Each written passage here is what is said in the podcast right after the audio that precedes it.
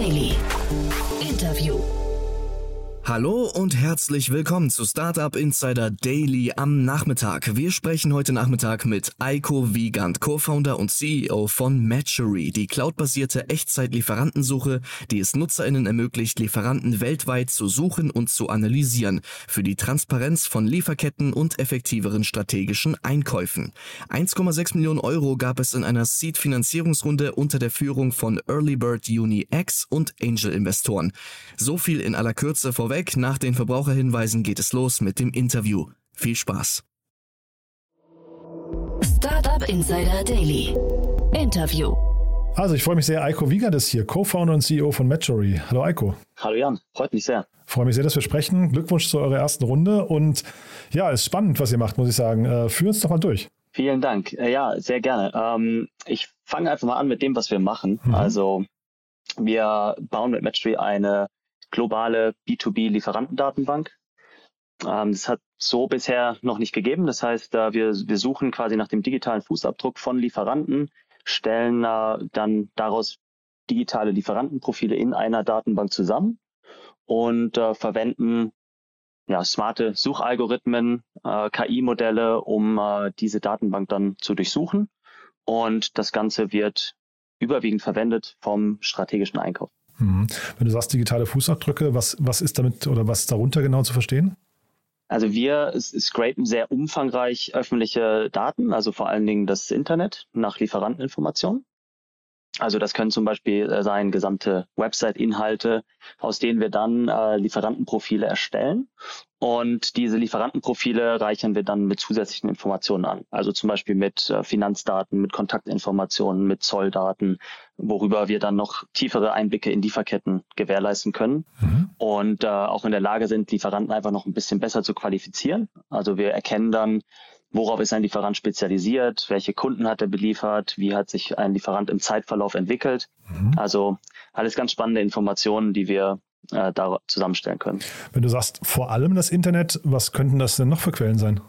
Also wir beschränken uns äh, schon maßgeblich äh, auf, aus, äh, auf öffentliche Daten, aber wie eben gesagt, also Zolldaten, die wir, die wir sehr Ach so, umfangreich und die sind nicht öffentlich dann. Okay, verstehe. Mhm die sind nicht direkt öffentlich. Also mhm. wir bekommen die als, als Rohdaten und äh, wir bereiten die dann entsprechend auf, aggregieren die Informationen, reinigen die Daten und, und führen die dann mit den anderen Lieferanten Informationen zusammen. Mhm.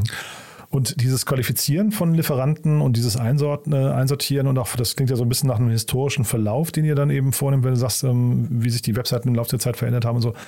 Wer, wer genau hat Interesse daran?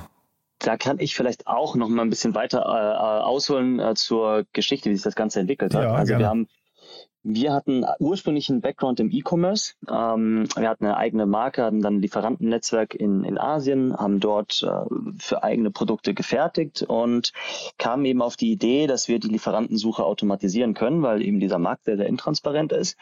Und wir hatten ursprünglich als Zielgruppe sehr, sehr stark auch den Onlinehandel und E-Commerce äh, fokussiert, weil wir da eben auch einen sehr starken Bedarf gesehen haben und wenig Erfahrung auch, was das Thema äh, Global Sourcing angeht. Mhm. Und deswegen unsere erste Zielgruppe kam vorwiegend eben aus dem Bereich Onlinehandel. Mhm. Und äh, wir haben hier dann ja, Lieferanten identifiziert, aber auch die Produktion mit abgewickelt, haben uns von da aus weiterentwickelt, weil wir einerseits gemerkt haben, äh, die Abwicklung der Produktion sehr schwer zu automatisieren ist. Und wir wollen ja eigentlich auch mehr Transparenz in den Markt bringen und dann auch gar nicht irgendwo als Trader äh, oder Trading-Plattform dazwischen stehen.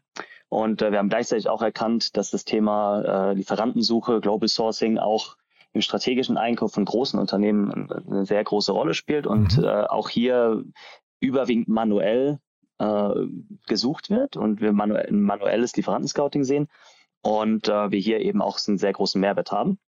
Und wir haben uns dann jetzt eigentlich so Stück für Stück dahin weiterentwickelt, dass wir heute vorwiegend mit großen äh, Konzernen zusammenarbeiten und hier dann eben genau mit dem strategischen Einkauf. Mhm.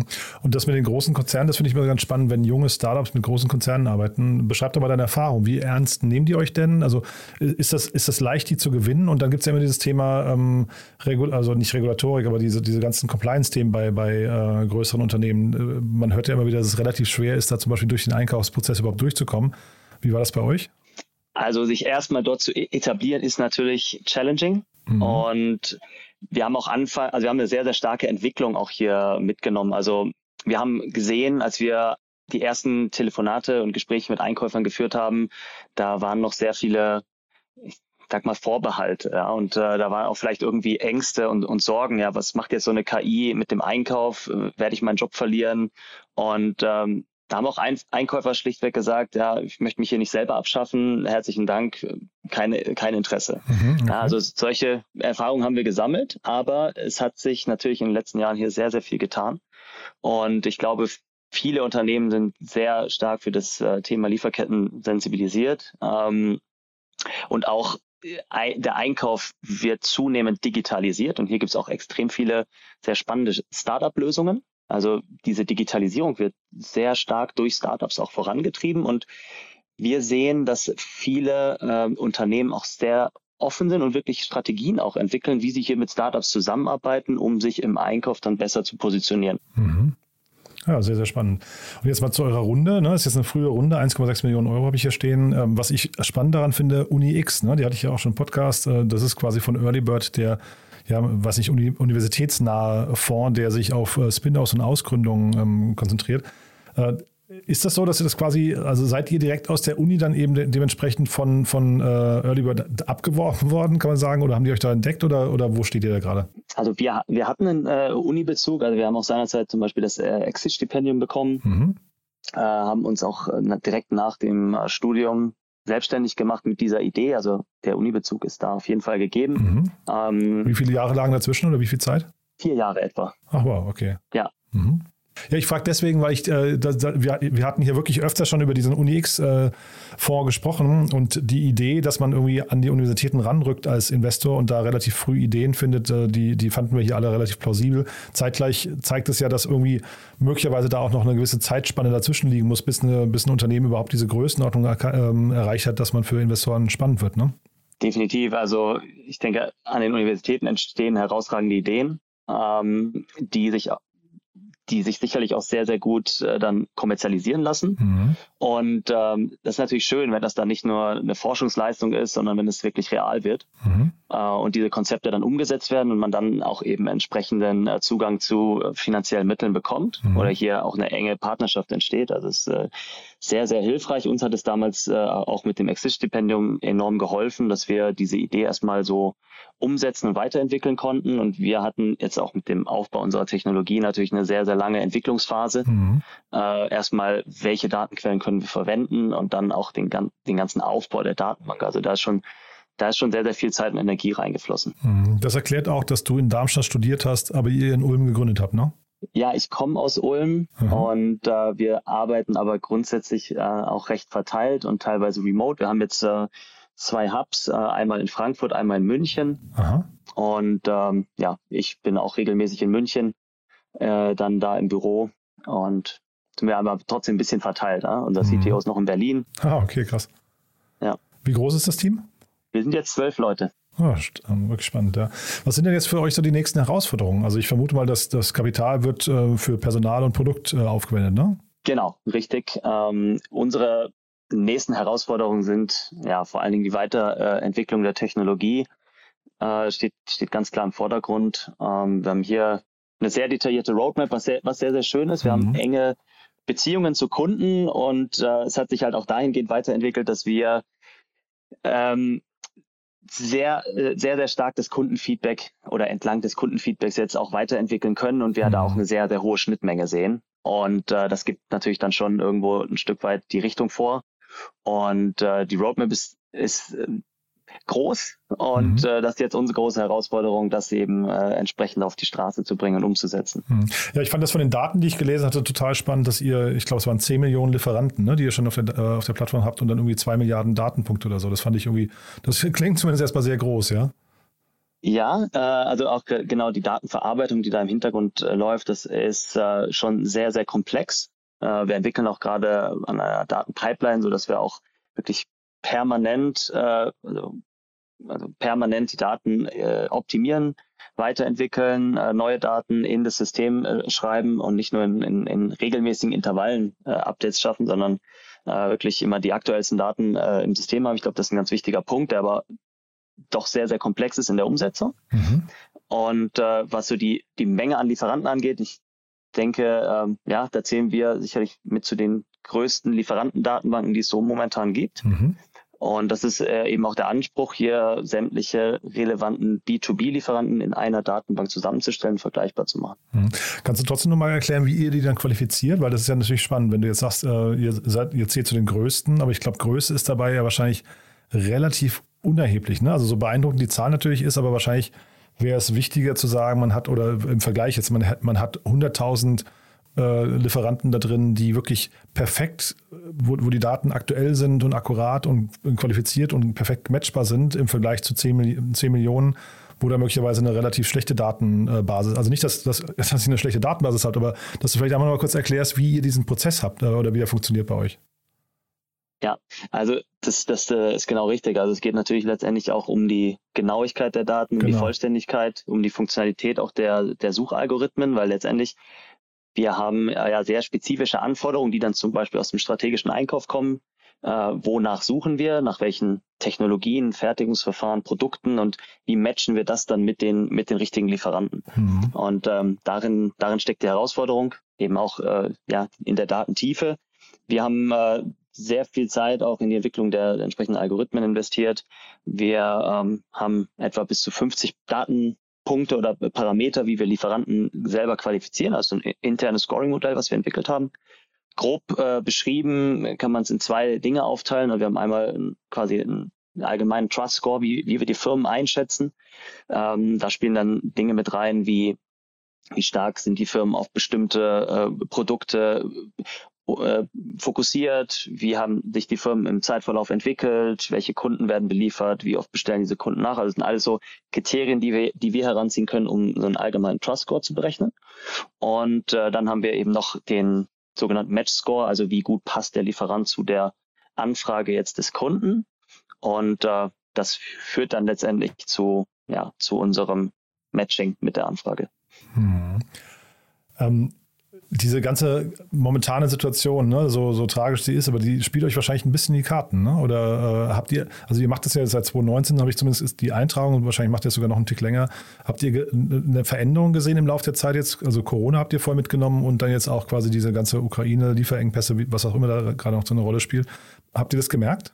Ja, sehr, sehr stark. Also gerade durch diese Krisen, die wir jetzt in den letzten ja, zweieinhalb Jahren sehen, ähm, ist das Thema Lieferketten äh, und damit auch eben Liefer Lieferantensuche, alternative Lieferanten zu finden. Das ist halt bei Unternehmen jetzt äh, ein sehr, sehr wichtiges Thema geworden. Viele und, oder fast alle Unternehmen sind irgendwo davon betroffen.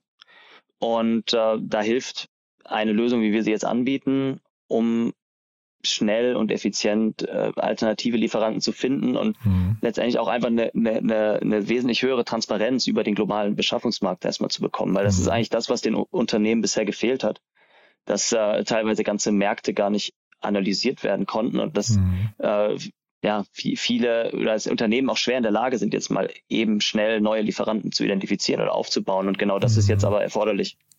Ja, neue Lieferanten heißt ja, dass sie nach alternativen Lieferanten suchen, ne, aus irgendwelchen Gründen. Das kann man natürlich auch verstehen, wenn die, wenn die Lieferketten nicht funktionieren, dann muss ich mich umschauen.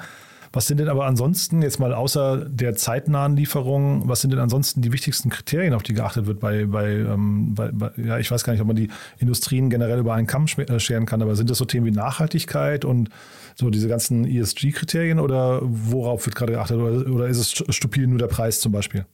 Ich denke, es ist ein, es ist ein Mix. Also Themen wie ja, ESG-Kriterien, Nachhaltigkeit äh, spielen natürlich eine Rolle, aber Preise und Qualität stehen immer noch sehr weit vorne. Ja.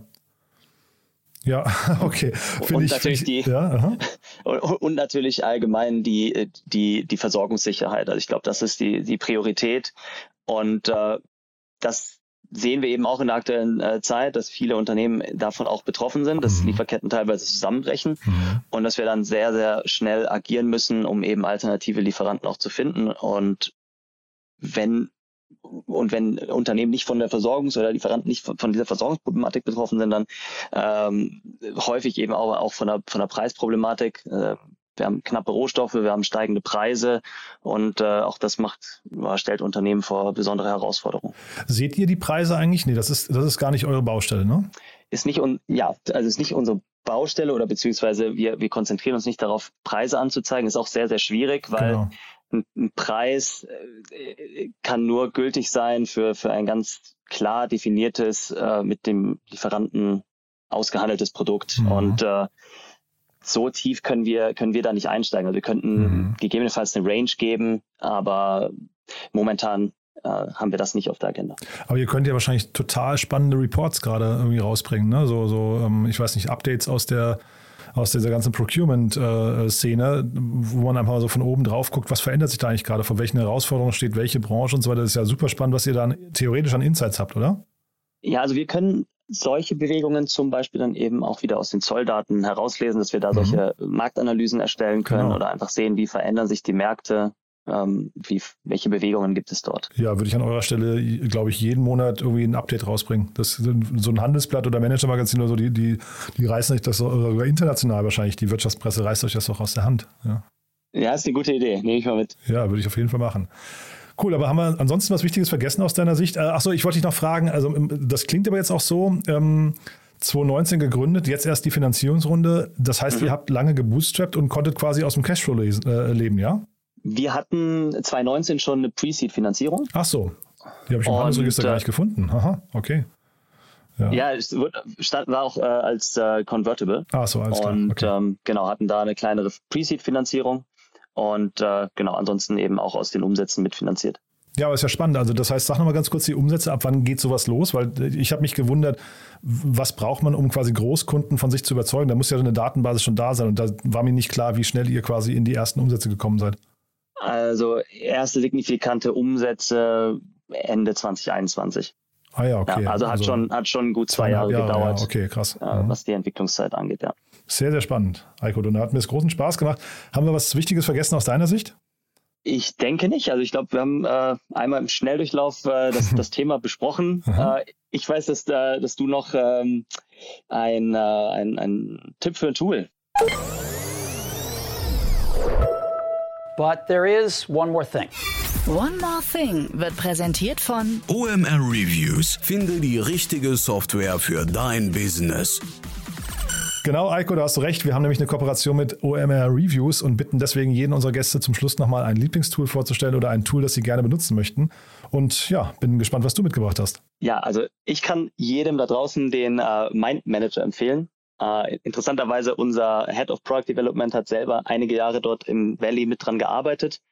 Ist ein uh, Planungstool, also Mindmapping-Tool. Klingt jetzt erstmal uh, sehr simpel, ist es auch, aber es ist sehr, sehr genial, um sämtliche Prozesse zu strukturieren und zu planen. Also vom, von der Roadmap bis zum Organigramm. Also einfach, wenn man schnell irgendwas planen muss oder ein Workshop, dann ist dieses Tool wirklich jedem zu empfehlen.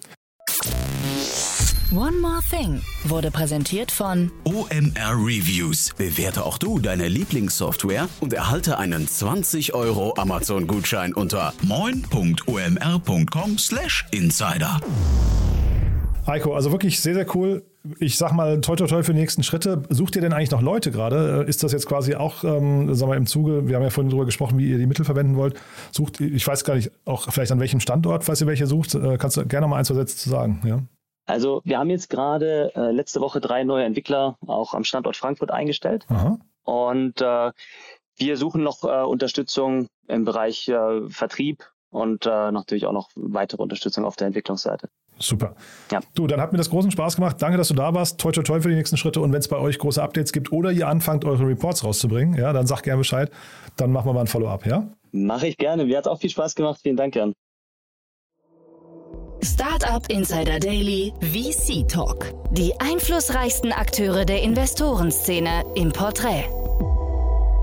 Das waren Jan Thomas und Eiko Wiegand, Co-Founder und CEO von Matchery im Interview. Anlass des Gesprächs war die Seed-Finanzierungsrunde in Höhe von 1,6 Millionen Euro. Und damit verabschiedet sich Startup Insider Daily für den heutigen Tag. Am Mikro war heute wieder für euch Levent Kelleli. Ich sage vielen, vielen Dank fürs Zuhören und freue mich, wenn ihr morgen wieder mit dabei seid. Macht's gut und auf Wiedersehen.